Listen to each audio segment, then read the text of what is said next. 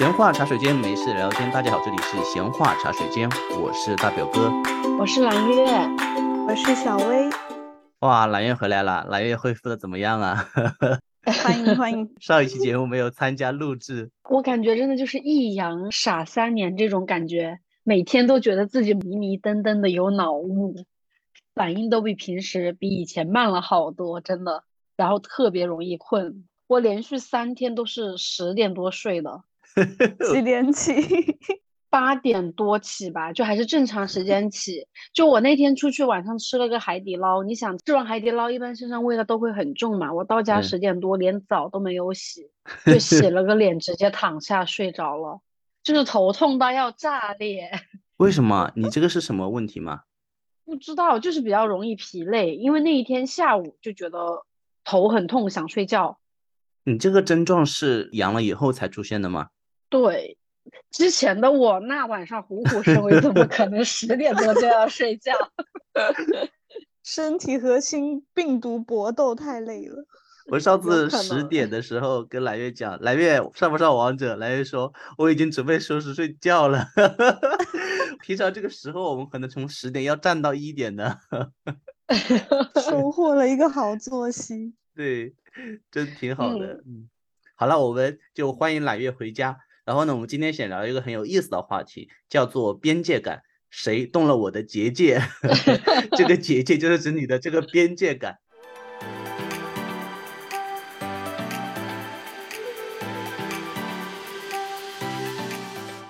这个事情的起因是这样子的，为什么我突然想聊这样一个话题？有这么一个由头。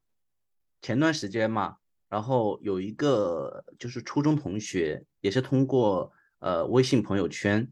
加到我的，嗯，然后因为我们初中其实分过几次班，然后其中一个初中的同学微信加到了我，加了以后就很简单打了个招呼，我就说 hello 你好，最近情况怎么样？对，大概讲了一下，然后本来就以为这是一个露水情缘，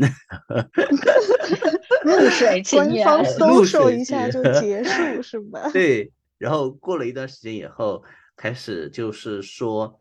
呃，让我帮忙做一些简单的事情，就是问一下这个事情，就是但是那种事情其实你上网自己找一下也能做，但是呢，就是他既然问你了，对吧？然后大表哥就秉持着一个我要做好人，我会对大家 nice 一点。大表哥日常还真的是非常热心的一个人的这个，对，就是想要说，哎，你都问我了，又是老同学，那就不能不打你，然后就帮他搞了一下，给他答复了。但这个东西呢，是他自己能去做的。同样的事情，他交给我了做，我觉得可能只是一个朋友的联络，对吧？就感情的一个升温。我说好吧，嗯。然后这样又过了大概两个礼拜，然后又类似于一个这样的小事情，他又找我，然后我就觉得有一些些诡异。有一点点触碰到我的逆鳞，但是呢，结界要破，他是不是爱上你了？在拼命制造机会。那倒不会，我这时候想法是什么呢？就是说，我以后我可是要上天堂的人，我还是要 nice 一点，我不能让我的人生有污点。我就说，哎呀，就那么点事情，自己处理可能就十五分钟到二十分钟能解决，对吧？当时我其实挺忙的，但是想着，哎呀，老同学嘛，也没有几回能够帮忙的，就帮一下嘛。而且以后说不定回去还能见着，就是就是还是与人为善嘛，对吧？又帮了一次，然后到了大概一个月过后，然后他又开始这样子，然后这个时候我就觉得，这个人有毛病吗？我们有熟到这个份上吗？我们好像二十年没有联系过了。你一而再再而三的这样子，我要报警了哦。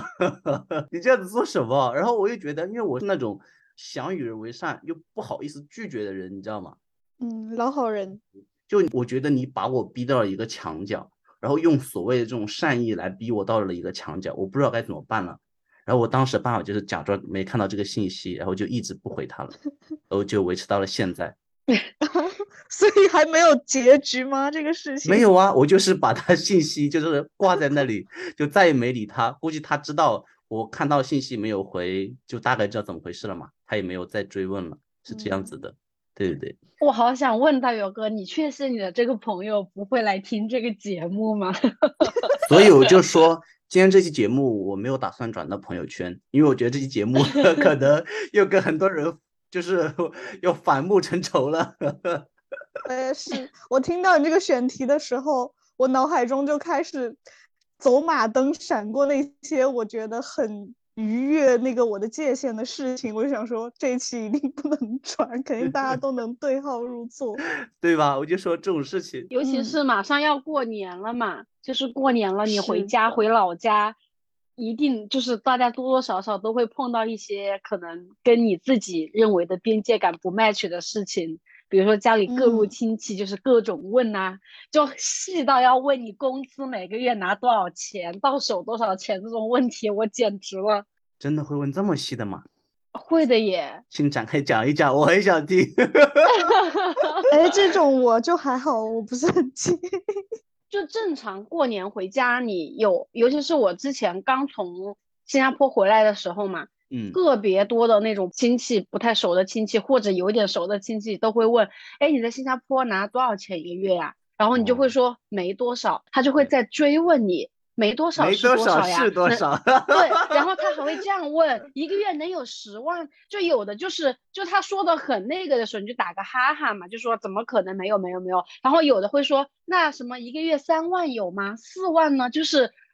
就是到那种边边上，让你很难去回应。就大部分这种时候，我就会说那个呃，这是我的隐私，我不想告诉别人。但是你知道吗？就是有的可能有一些亲戚，他也不是恶意，然后他可能觉得你说这种话，也不是在释放你的不满和恶意。我见到过最离谱的是，你在说了这是你的隐私之后，他还会追问的。哦，所以我觉得这个点是这样子的，就在于这问的这个人他的初衷是什么。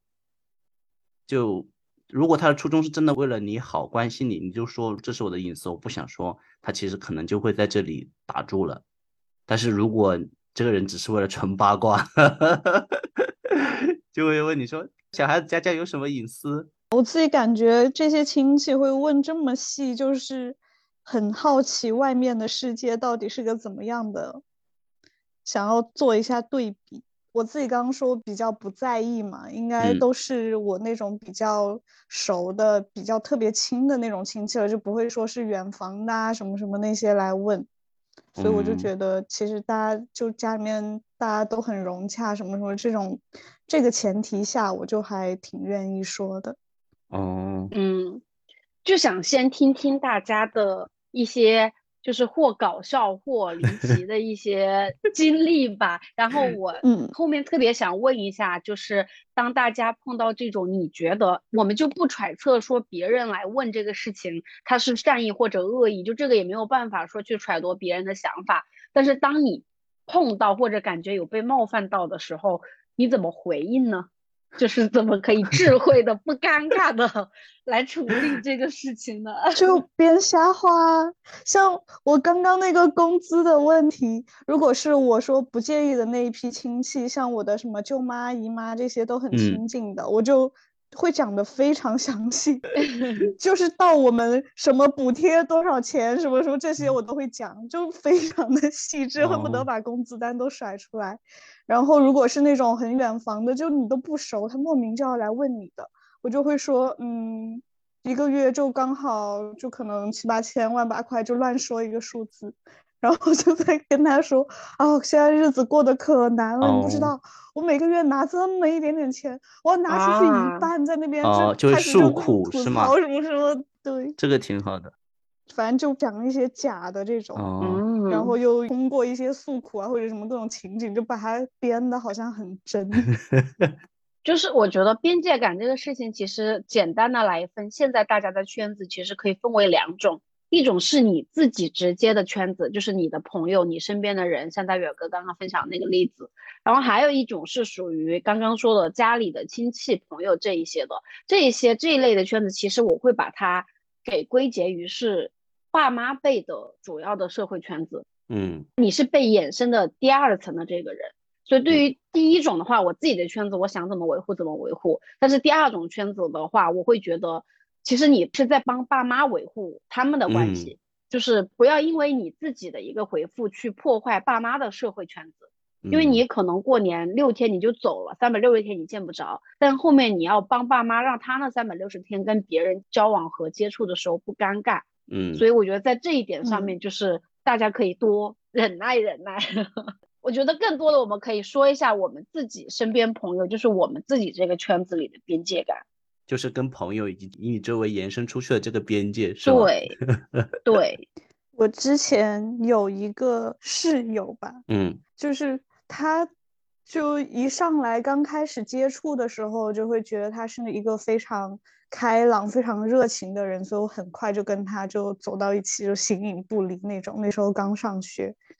完了，就是有一次有一件事情让我觉得挺无语的，就那个时候他是在上床，然后我是在下面，吓死我了！他在上床，什么鬼？他在上下床的上床，什么叫他在上床？我听了半天。好，继继续。对不起，他在上铺，然后我就在下面。完了，我当时在那个 包橘子，完了他就说他想请我帮他包一个，我就想说 OK 没问题啊，他在上面他还不方便下来的，我就顺手包一个给他嘛。包好了之后，你知道他提出一个什么要求吗？他跟我说，哎，你再帮我把那个橘子上面那些白色的丝丝也要弄干净哦。我就啊，我我当时就愣住了，然后我就我就表示了疑问，我就说啊。他说我在家，我外婆都是这么给我弄的。然后我当时就想说什么鬼？我是你丫鬟吗？我我真的就说了这句，我说我又不是你佣人。然后我就把那个橘子就这么递给他了。你要像我这样回，你要说这老奴遵命，阴阳一下是吧？但我当时就真的是有被气到。那个时候很难阴阳，那个时候真的第一反应会生气。就大家说阴阳是在你没有生气还能有余地想的时候，这种第一反应就是什么尼玛！我第一反应就是我又不是你的奴才。哇，这个真的好。对啊，好心好意给你包，你还得寸进尺，真的是。这种我感觉我下意识会第一反应就是，那你别吃了。真的好气哦！明明就是你请我帮你，怎么还啊？哇，你你这个想起来真的，我我听着我都好气啊！我现在，所以你今天一说这个话题，我第一个就浮现出这个场景。这种除了就是没有边界感，我觉得这没有人的边界感会是在这个程度吧？这个人就是有一点没有教养吧？就感觉家里可能也是很溺爱的那种。哎，说到宿舍，我从来不愿意住下铺的，因为我觉得下铺会有一个事情让我很难受，就是会很多人想要坐在我的床边。哦。我很不喜欢别人坐我的床，非常不喜欢，我觉得会弄脏，所以我一直睡都是上铺。我觉得就是你可以过来找我聊 天玩，因为我们那有凳子嘛，就坐凳子好了。实在不行你就站着。就是如果实在要做，你问一下。但是很多人其实不会这样子的，结果一屁股一堆人坐在你的床边，然后你知道男生又不爱干净嘛，就可能大家刚从那个打完球回来一身的汗，然后一屁股坐在你床上，一个两两半那种印子，那种汗印，你让我怎么睡觉啊？而且对，很多时候在外面操场什么都是随地就坐的。对，你说我自己上床我都会换一身衣服，你自己在那里我又不能说你，对吧？那我就很尴尬。嗯。我想到了一个反向边界感，但是是比较美好的事情。嗯，就是以前在新加坡过年的时候，第一次好像是就跟大表哥比较熟的，还还没有很熟的时候，过年邀请他和另外一个朋友来我们家过新年。然后那天晚上我记得嗨到很晚之后。大表哥和那个朋友是在我们家睡的，打地铺。当时我也觉得很离奇，好吗？为什么就在你们家睡了呢？因为太晚了，然后你知道他们也很糙，他们就直接睡地毯。那个就是连个褥子都没有。他们两个就是睡的地毯，然后睡了一晚上，第二天中午继续出去吃饭。就是当时说 要在我们家地毯上睡的时候，一瞬间我跟另外一个朋友对视了一眼，我们两个应该内心都觉得有一些啊，这也可以吗？过了。所以，但是我会觉得这是一个很好的，就是很美好的事情呢。可能在当下你觉得有某些东西突破了你所谓的边界感，但是就是不破不立啊，你不破那个，你就不知道关系会到哪个地方去啊。不破不立是这样用的吗？就是合适的人，如果他提出这种。让你觉得有点吃惊的要求，你会觉得啊还可以这样子，你会吃惊，但是你不会觉得啊怎么会有人这样子？对，你会吃惊，但你不会抗拒。对，所以可能就是还是前面大表哥说的，看别人做这个事情的动机，或者有的人就是天然的，你觉得他也没有在意的时候，你他对你来说不是冒犯到你，只是你觉得震惊了一下而已。很 shock 是吧？我觉得就好像那个就是这样，我们之前讲过一个百分比一样，就你跟这个人的关系到一定程度以后，超那么多一点点，你觉得有一点点震惊，但是你会反思些很合理。但是如果有一个朋友你不怎么熟，然后有一天给你打电话说我今天要来你家过夜，你这个就直接会 say no 好不好？哦，对，这种是的，所以可能这个就真的是一个很微妙的边界。但是说不定你收留了他之后，真的又衍生出了另外的故事呢。我不想要这个故事。我我真的有这种例子，就是比如说我有一个朋友，我不是很熟，但是其实你们关系也不错。比如说，就假设说我，然后 A 和 B，然后 B 在国外，然后我和 A 都想去呃 B 那里玩，就是我就会觉得呃我和 A 和 B 的关系都是一样的。然后我去的话，我就会觉得说。哎，是不是很麻烦别人？就是别人家里怎么怎么样，然后你可能去了就只是约他一顿饭。但是 A 就是他每去那个地方，他都可以跟当地的那个同学说，我能不能去你们家住？当然他的目的是为了省房租啊。但是第一，他不给别人造成麻烦；然后第二，可能真的旅行过程比较愉快。然后我会发现，每一次旅行回来之后，A 和 B 的关系都更近了。所以跳出来看，我觉得这个事情有一点点，就是你们其实关系都差不多，然后你因为怕麻烦别人或者不想打扰别人，反而关系变得更远了一点。但是我觉得这个微妙的平衡，其实需要有人有情商的拿捏。有可能吧？嗯，我感觉如果说想要开始像这种操作的话，可以拿那种比较开玩笑的语气先开头吧。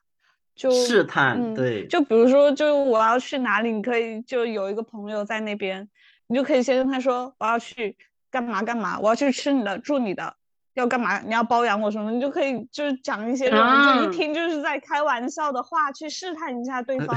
然后你刚才跟他说我要吃你的助理的，然后发现下一条信息发不出去了，删除好友。哎呦，就是可能确实看别人会有很多，但是我觉得自己的个性各种可能，就是你还是没有办法做出来，所以我觉得这个事情也强求不得。对对对对，而且我觉得这个东西是这样子的，它有一个互相试探的过程。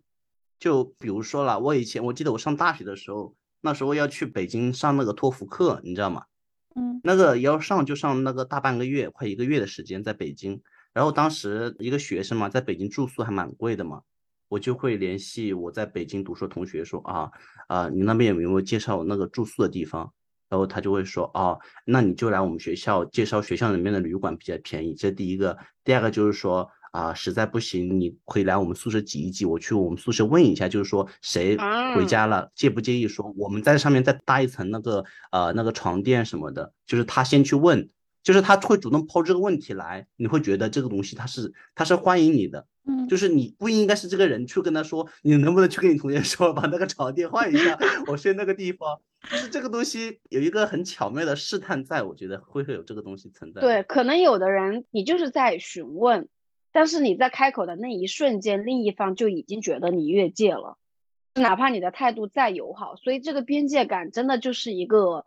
非常因人而异的事情和非常需要 智慧拿捏的事情，嗯，对对。但是有另外一种边界感，我很想分享一下的，嗯，就是一个朋友跟你觉得关系也没有很近，但是他突然过来跟你说一些你觉得很私密的话题，比如说他失恋了，真的就是我有一个同事，我自己认为啊，也不是我自己认为，客观真的就没有很熟。上班时间就是突然跑过来跟你讲说，我跟你讲我失恋了，然后因为他的表现也没有很难过，你就不知道该怎么去回应他，然后或者是有的时候你也不是很想跟他吃饭，但是他 就是老要来约你一起去吃饭，吃饭的中间又要跟你突然来一些，你知道吗？我大伯母和大伯离婚了，就是啊，好的这些你就觉得，嗯，我好像不需要知道，我很害怕知道这一些，哦，这种越边界感，你就不知道该怎么回应。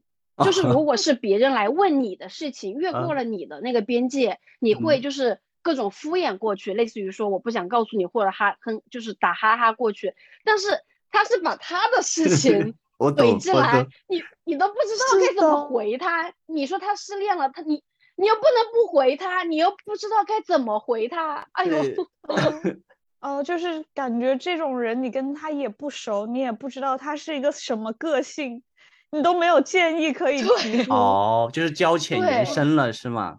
对，所以你整个人就是没有办法动作，会冻在那个地方。你可以跟他说，你知道吗？我大伯跟大伯母现在还没有离婚哦。你知道吗？我没有失恋哦。对呀，就我碰到这我也没有办法哎，这种感觉好像就是很热情，但是因为你不熟，你又不知道该怎么去回应他，这种热情会比较合适。对。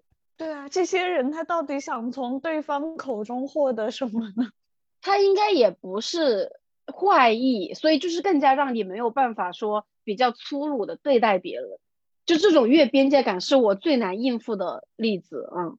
然后还有一种其实是一个双边的案例，我自己发生的，让我会反省自己对边界感设立的这个事情。就之前有一个你自己觉得关系很好的朋友，然后。他某一段时间谈了恋爱，但是你不知道，然后通过某一个事情，你突然知道，就是他可能已经谈恋爱谈了已经有半年了，然后你就其实有点生气，而且你觉得你们的关系是让你可以把这个生气给宣泄出来的，你就会问说为什么你都不告诉我什么什么的，然后他可能做了他觉得能给出的比较真挚的回答，就是说什么之前关系不稳定，就是不想告诉大家。然后你觉得他在找借口，之后这个关系就慢慢有一点疏远，因为你你确实觉得你有被被边界到，你会不舒服，被忽视，你被排除了他那个私密圈。对，然后你会觉得说为什么那个谁谁谁知道？但是呢，这个事情后面反过来发生在我自己身上有过一次，就是有一个朋友确实关系不错，我也不是说就是说觉得你来问我是超越了边界怎么样，但是。当时确实是，就是怎么说，就是你之前觉得别人在敷衍你的理由，嗯，然后我说，因为我自己都没有搞清楚，就你自己是一个比较混乱的时候，你不想要去跟别人讲这些事情，每个人有各种各样的考虑嘛，然后他也是不信，然后他可能因为关系很好，他会质问说，为什么谁谁谁知道？嗯，就是我这个时候，我突然觉得跟我之前去质问我另外一个朋友是一模一样的场景，但是现在我反了一个位置，会觉得说。是真的情有可原的，真的不是有意为之，是吧？对，就像有的时候你说你不能这样去评判关系，说谁跟谁更近，可能 A 知道 B 不知道，因为 A 跟你在一个城市啊，或者你们某一天出来吃一个饭，对对，有什么契机你就开了这个口啊？就是有各种原因。但是真的当时这个事情让我跟第一个朋友很久都没有联系，我一对。就我单方面的闹掰，单方面的在冷战。那我跟你讲一个吧，我跟你讲个差不多的。但是我觉得我这个行为就觉得可能，因为你们那个可能只是因为他并没有告诉你这个行为嘛，因为这个行为其实是很多可以解释的。但是我是经历到一个很明确的，就是别人就是我玩了一个很好的死党哥们儿，然后谈了恋爱以后跟我划清界限那种感，就是把那个边界重新画了一遍。其实是这样子的，就我跟我一个朋友以前玩特别好。好到什么程度？就是他有朋友的局叫我过去，从来不会让我出一分钱的。就是说他觉得他组的局，大方的朋友。也不是大方，他是觉得我作为他的朋友，我是被邀请来的，那就不需要。然后我这边如果是我邀请的话，我也不会让他出。但是他这个人又特别好，嗯就是有的时候如果我们共同的朋友很多的话，他就会偷偷的把那个账结了，是这样子的，就这么一个背景。然后我们俩的关系，我觉得应该是很好的，对不对？嗯嗯，然后后来直到他谈了恋爱，做了两件事情以后，我那个朋友我我不再联系了。什么？第一个事情就是有一年我们寒假回家嘛，同学聚会，大家都知道我跟他关系好嘛，就我们大概有几个人在那里玩，晚上就说好久没见那个谁谁了，你俩关系不是好吗？就是问一下他怎么了。我说我不知道啊，他们就说你不知道他谈恋爱了吗？我说我不知道哎。然后他就说哦，其实我也没有在意这种东西，我我觉得我跟揽月一样，就是每个人契机不一样嘛，了解信息渠道也不一样。然后我就说哦，那好吧，那我们叫他出来玩吧。然后呢，他就说刚好因为过年回家，他带他女朋友回来了。我说那正好，大家一起过来看看。然后他就说能不能带他的那个女朋友弟弟一起过来跟我们玩？我说没问题啊，都没问题的。然后他就过来嘛，因为我知道，因为我们这边玩的朋友都是他认识的嘛。因为按照他以前的那个个性，他觉得认识人他都会去买单。嗯然后呢，他来之前我就跟那个店员讲，我说我们这一单我买单，就是你待会儿他走的时候如果要买单，你就不要说，就是你就说已经买了，就是说就不用再买单了。我说已经跟那个店员这么交代了。然后呢，他过来玩了一会儿，就玩其实没有玩太久，我理解就是因为他有对象了，又还带了女朋友弟弟，不方便跟我玩太开嘛，然后就走了。嗯走了，这个其实这个事情到这里，我觉得也没有啥，对吧？就是因为大家懂嘛，有家庭的就可能就是不会那么爱玩。对，这事情转折点在哪里呢？在我去买单的时候，那个人跟我说啊，你们这边只有五个人的单需要买。我说为什么？他说哦，你刚才那朋友过来把他们那三个人的单给结了。啊，我就觉得，why？什么？我有一种被背叛的感觉。你要不就不一桌都不给，你要不就都给我给了，你只给你老婆给你小舅子了，是什么鬼？是啊，这怎么，而且怎么拆得开呢？好好离谱哦。他就说我们刚才过来第二轮过来那三那三个人点的我出，那个那个是店员给我讲的原话，我就想我本来都已经讲了不想让你出，而且你的那个人设是一直会帮别人出的人，所以我为了防止这个人设做了一些铺垫，后来发现我是一个傻子，我就在那里，我觉得我自己好搞笑，我还特地叮嘱队员说他如果要买单，千万不要让他买，搞半天他是他买了，但是大部分人都不会做出这种举动吧？只买一部分人的单。对呀、对，我也觉得好离 奇哦。你后面有跟他沟通过吗？你有问过他吗？我没有哎，我觉得我觉得单方面。冷战和宣布分手是吗？对对对对对对对对，也没有，其实也没有单方面宣布冷战，就是相当于是没有那么联系密切了，因为我知道再叫他出来，那也不会再出来了嘛。因为当下平常我们玩的好的时候出来，有的时候一起在外面，我们关系好到就是我们以前一起玩玩的很晚，我们几个朋友就直接出去开房，就是在房间里面玩，就打麻将啊或一起聊什么的。他那一次待了不到一个小时就走了，我就知道肯定以后再叫不出来了。这是第一件事情，我觉得已经是不怎么想理了，但是又不能去当面质问嘛。因为我觉得这个边界感他自己设定的，我觉得哎那样就那样吧，他觉得这样舒服，我也无可厚非。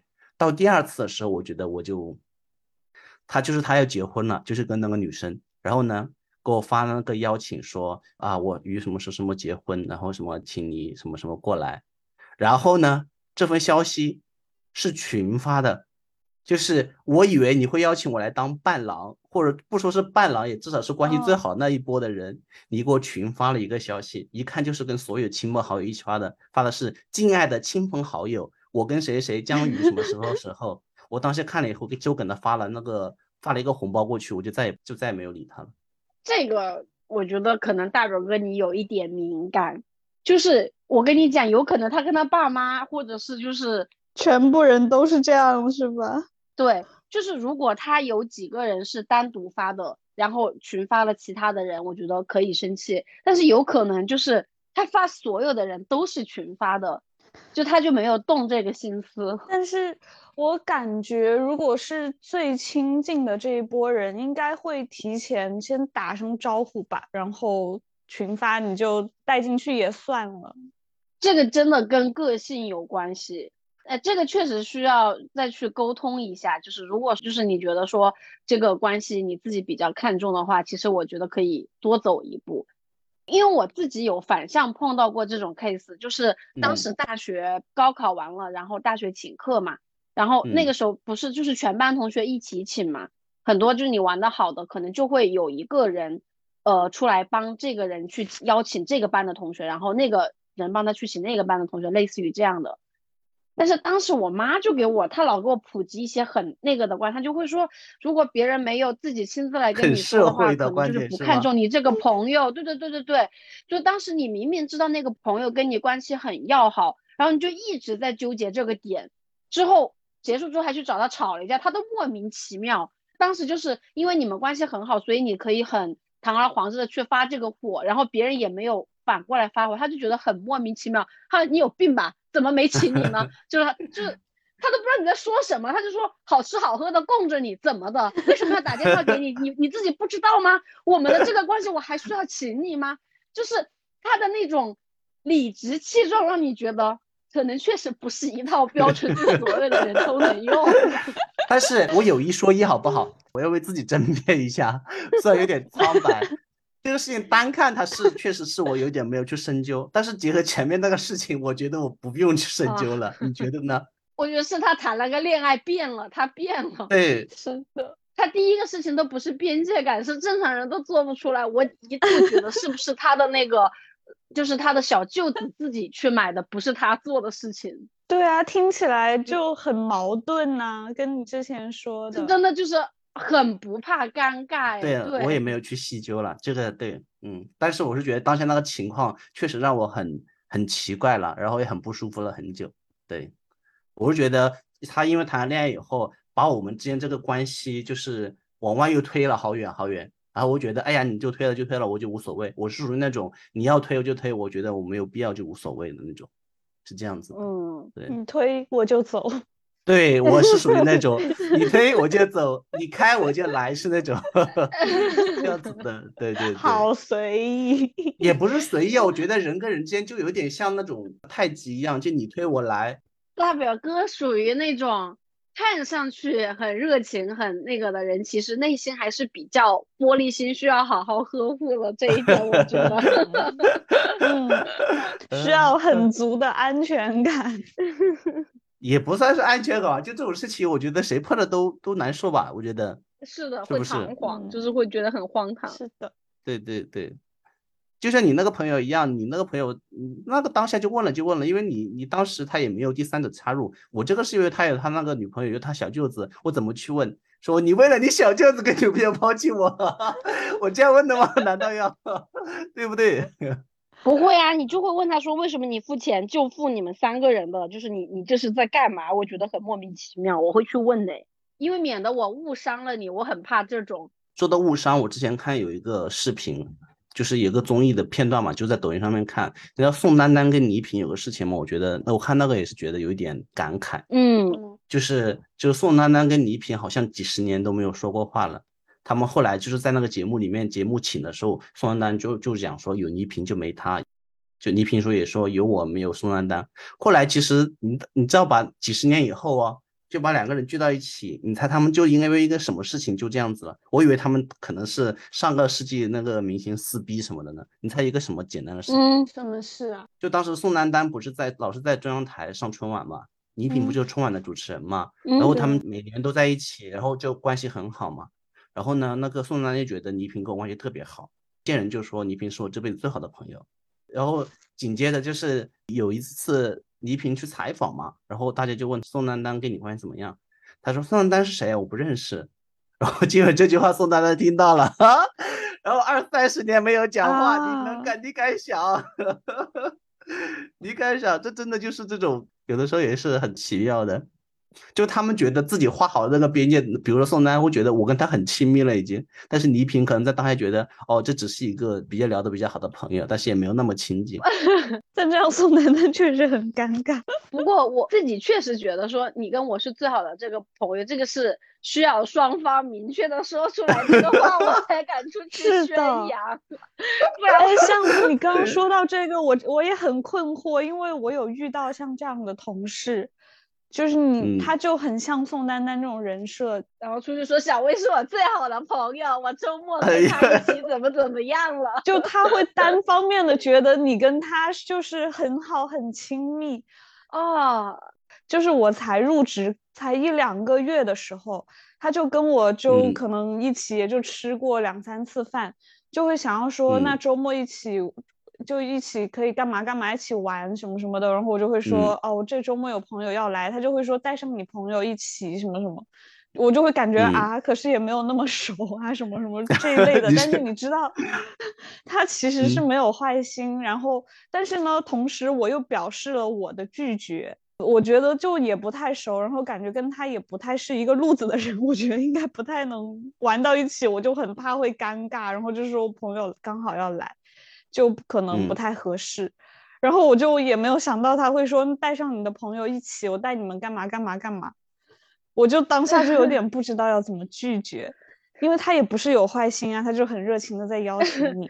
然后之后的事情呢，又是呃，在就平常可能中午吃饭什么的，就总想要跟你一起，但是我只想自己安静的吃，然后看我的综艺，或者说 他就会很经常自己买个什么东西，就顺手给你带一份，比如说买个甜品给你带一个啊，哇，有点感就是各种这哦些。我也是，是，的，但是当时前提是并没有很熟，小薇，你这里欠我的有什么还？对我就会觉得我很亏欠他，我觉得很愧疚。但是另一方面，我又确实知道他可能误解了，就是我表现出来的这种性格啊也好，什么也好，就是他可能觉得我跟他是同一个世界的人，我们会相处的很好。但是我自己内心觉得我们根本就不可能，就虚是完全不是一个世界的人，所以我就觉得很哦愧疚，不知道要怎么回报他。这种很像渣男，你知道吗？就是那种很暖的渣男，就是我没有故意暧昧啊，我对人就是这样啊，他自己要想那么多，我能怎么办？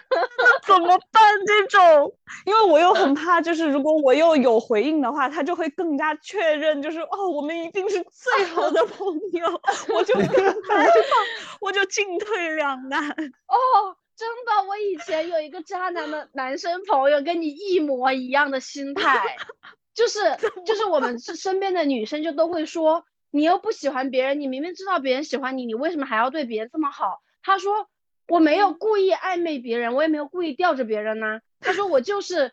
他来找我，我不能不理他呀，什么什么的。他说我对人正常就这样，他要想多，我能怎么办呢？就是哦 可是真的欸，你就觉得他没有坏心啊？但是小薇，我觉得这边有个点不一样，哎，嗯，什么？就是你那个朋友男生，他其实可能就是拒不拒绝，其实由他其实并没有直接的一个利益冲突。但是小薇这个因为是同事，大家生来在职场都是想表现的 nice 一点，就不说是当下的利益或冲突或怎么样，还是以后会有怎么样，就觉得是想尽量人畜无害，尽量不跟同事之间产生任何的那个冲突嘛。对，懂了，懂，就是你只能被迫好好的回应别人，然后你又很怕产生更深的误会。是的，好呃难。而且又是同事，又不能当面跟你很明确的说，你不能这样子了。对啊，你这种真的像极了那种非常幼稚的初中，不能这样讲，就是那种初中女生的友谊就是这样子的。就是初中大家一群女生 玩的很好，没有就比如说你跟 A 玩的很好，然后你跟 B 也关系不错，然后有一天 A 就突然甩你的脸子，你也不知道他怎么了，然后某一天放学你们一起走，他就说你为什么跟 B 玩的那么好？难道我不是你最好的朋友吗？就是这种害怕极了。有 画面了。哎，学妹经历过那个时候呢，是不是？但对啊，但我觉得其实还挺可爱的。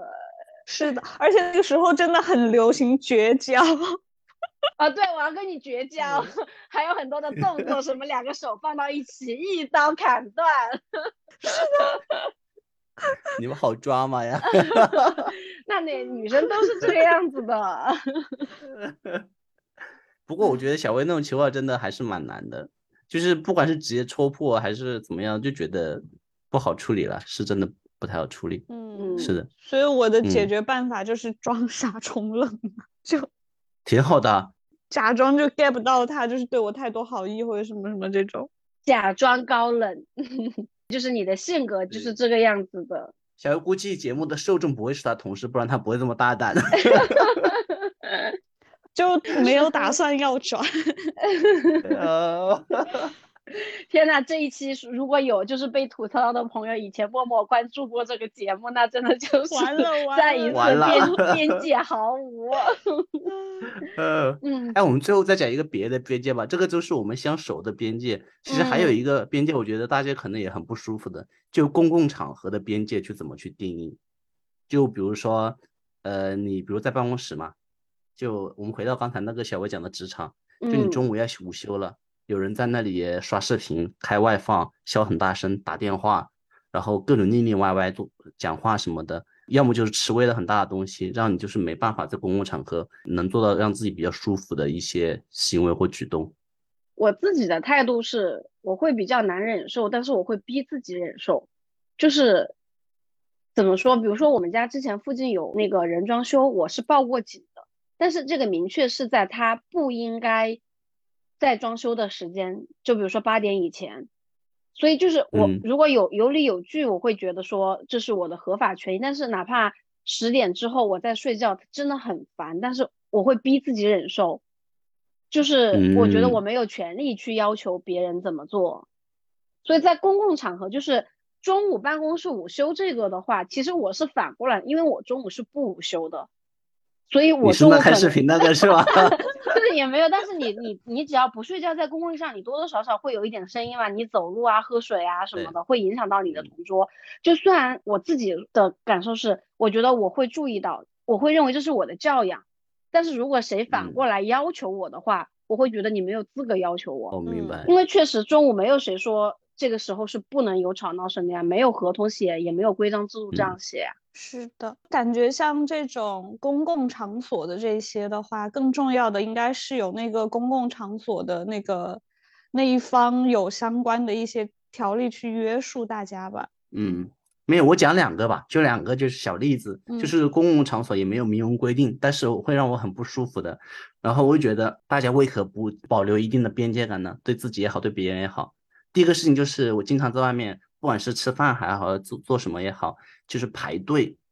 然后呢，你排嗯队不是人跟人之间会保持一定的距离嘛？就比如说三十公分、六十公分，很正常嘛，对吧？然后呢，有的嗯时候，比如说我不是很喜欢跟别人靠得太近，那在排队的时候，我跟前面人可能就会隔开一点点。但是呢，有时候排我后面的人总会近到让我很不舒服。就比如说，甚至十几公分那种距离，我觉得，我觉得，我觉得后面有个人在偷偷的跟着我一样，我觉得很难受。然后我再往前走一点，他又在我后面蹭过来，我就有一种你别碰我，我要打把伞。我画面感有了，对就那种我打把伞，伞的距离三十公分的那种，就你不能接触我那种就好一点。隔开。就是觉得哎，这个地方我真的我要走，我也走，我也受不了，我也觉得好难受。第二个就是比如说，比如说像我经常去健身嘛，健身房你你是讲，比如说用完器械要还到器械，然后用完那个 bench 你要去擦嘛，把汗擦掉，都会有这样的嗯明文规定的。但是呢，有一项是没有规定的，就是有的人会发出一些很奇怪的声音，这个是你是没法规定的。就有的人发的那些声音过于的销魂或过于的不堪入耳了，但是有时候你又没办法就跟那人说，请你停止你的声音，你没办法，你就只能哎呀戴上我的耳机调到那个这个真的没办法，我有时候我之前在健身房试过，有的时候就是你那个重量太重的时候就呃 就 但是问题是这样子的，就是你偶尔，比如说你加重量的时候，你呃啊一两下，我可以理解。但是明明那重量也不重，你在那里嗯呐、做什么嘛？所以我觉得真的降噪耳机，我真的这边要说一句，真的是社恐人的福利，真的。你就只能让自己非礼勿听。对，所以我觉得大表哥这个做的很好啊。就是说实话，我虽然你自己会，就有的人会觉得说说出来去表达其实是你的权利，但是我有的时候会反向觉得，那你不能先克制一下，或者想办法解决一下你自己嘛？你想一下，就是那个人可能。不管是大重量、小重量，他可能就自己正沉浸在健身中，然后突然旁边人都来跟他讲：“你真的小点声，这么点重量，你有什么好恨恨怕的？” 我觉得那个人也会觉得就很无辜吧。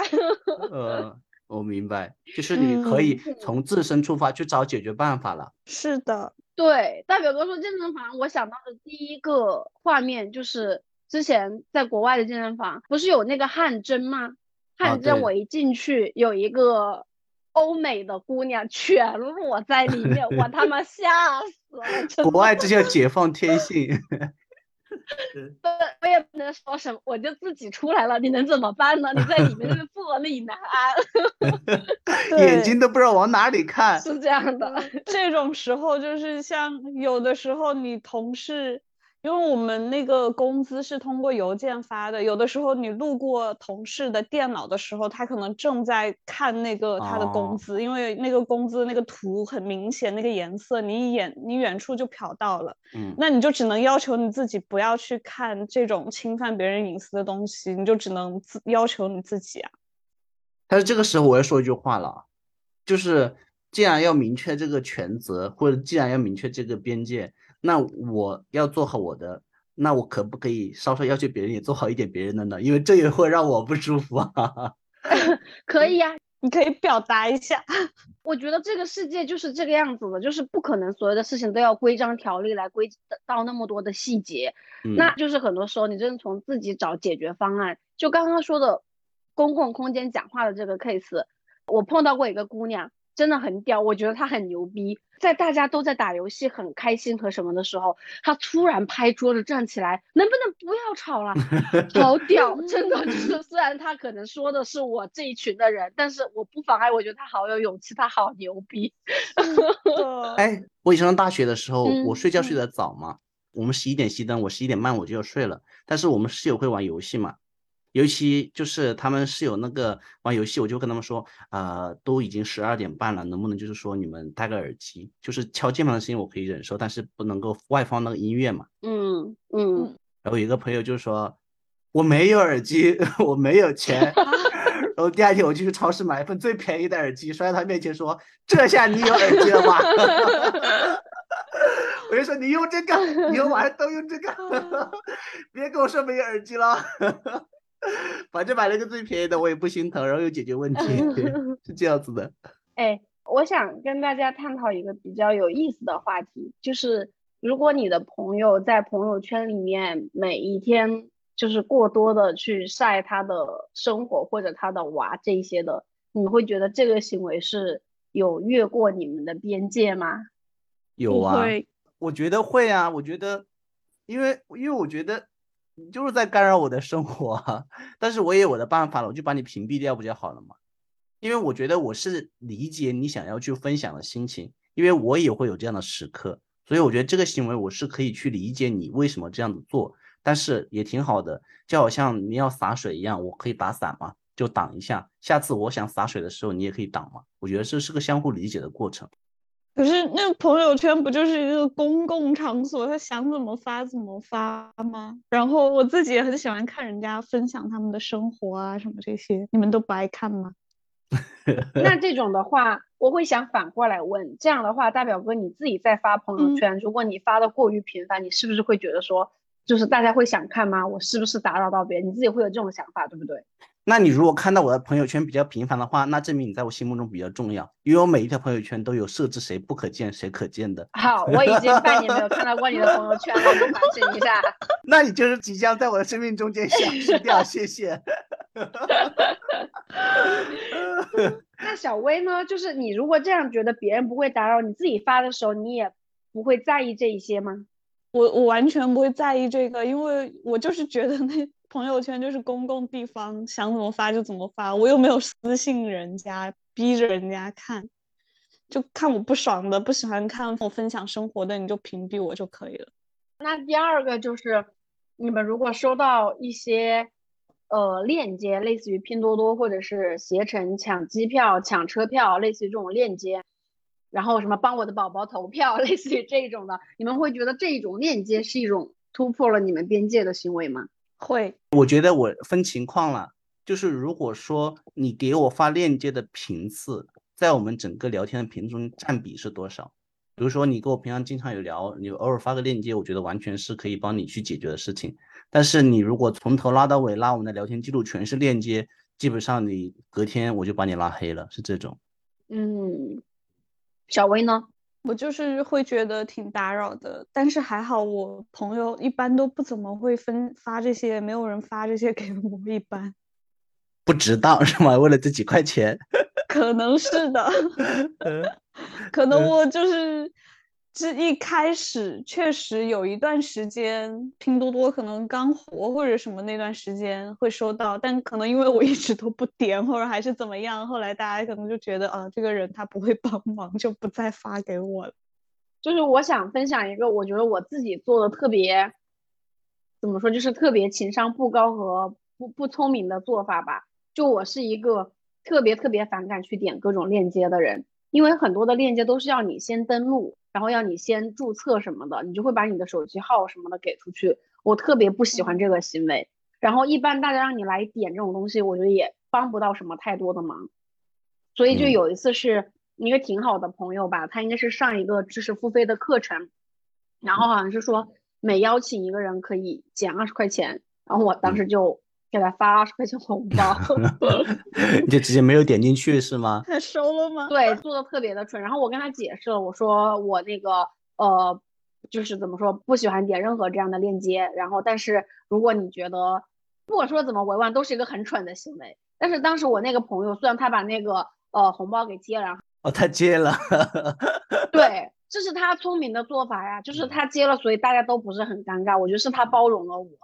但这个事情后面来讲，其实是一个非常一个非常冒犯和愚蠢的做法。我我你情愿你不点，你跟别人说你不要发个红包，这种感觉，就瞧不起谁呢？就谁缺这二十块钱呢？你这样子搞，我缺，听众朋友们，我缺，大家请依然打赏我二十块钱。网络乞丐。对我突然有一个很大的感慨耶，嗯，就我觉得这一年就是揽月有变化耶。我觉得一年前我们聊这个话题的时候，揽月是用这个例子。我觉得听众朋友有听过我们节目的，揽月用这个例子是讲明确的 say no 还是怎么样？就是那时候没有说是觉得对面会不舒服，现在开始反思说当下可能那个人会觉得不舒服。在中国这个人情社会里面，我变了，我跟你讲，这就是成长。对你变得世俗了。棱角。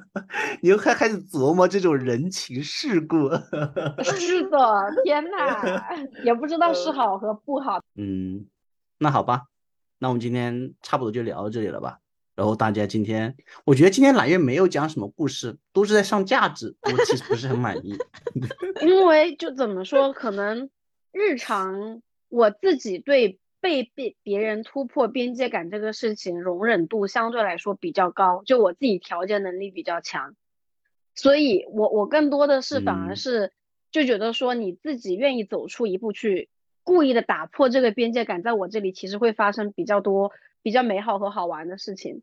我迄今为止我自己觉得说我做过最突破边界感的一个事情，就是大学的时候，南方的孩子都知道下雪有多么的激动。我大一那一年。碰到初雪，在宿舍，你九点多钟醒来的时候，你发现你的窗外白玉兰上面全都是雪，特别美好。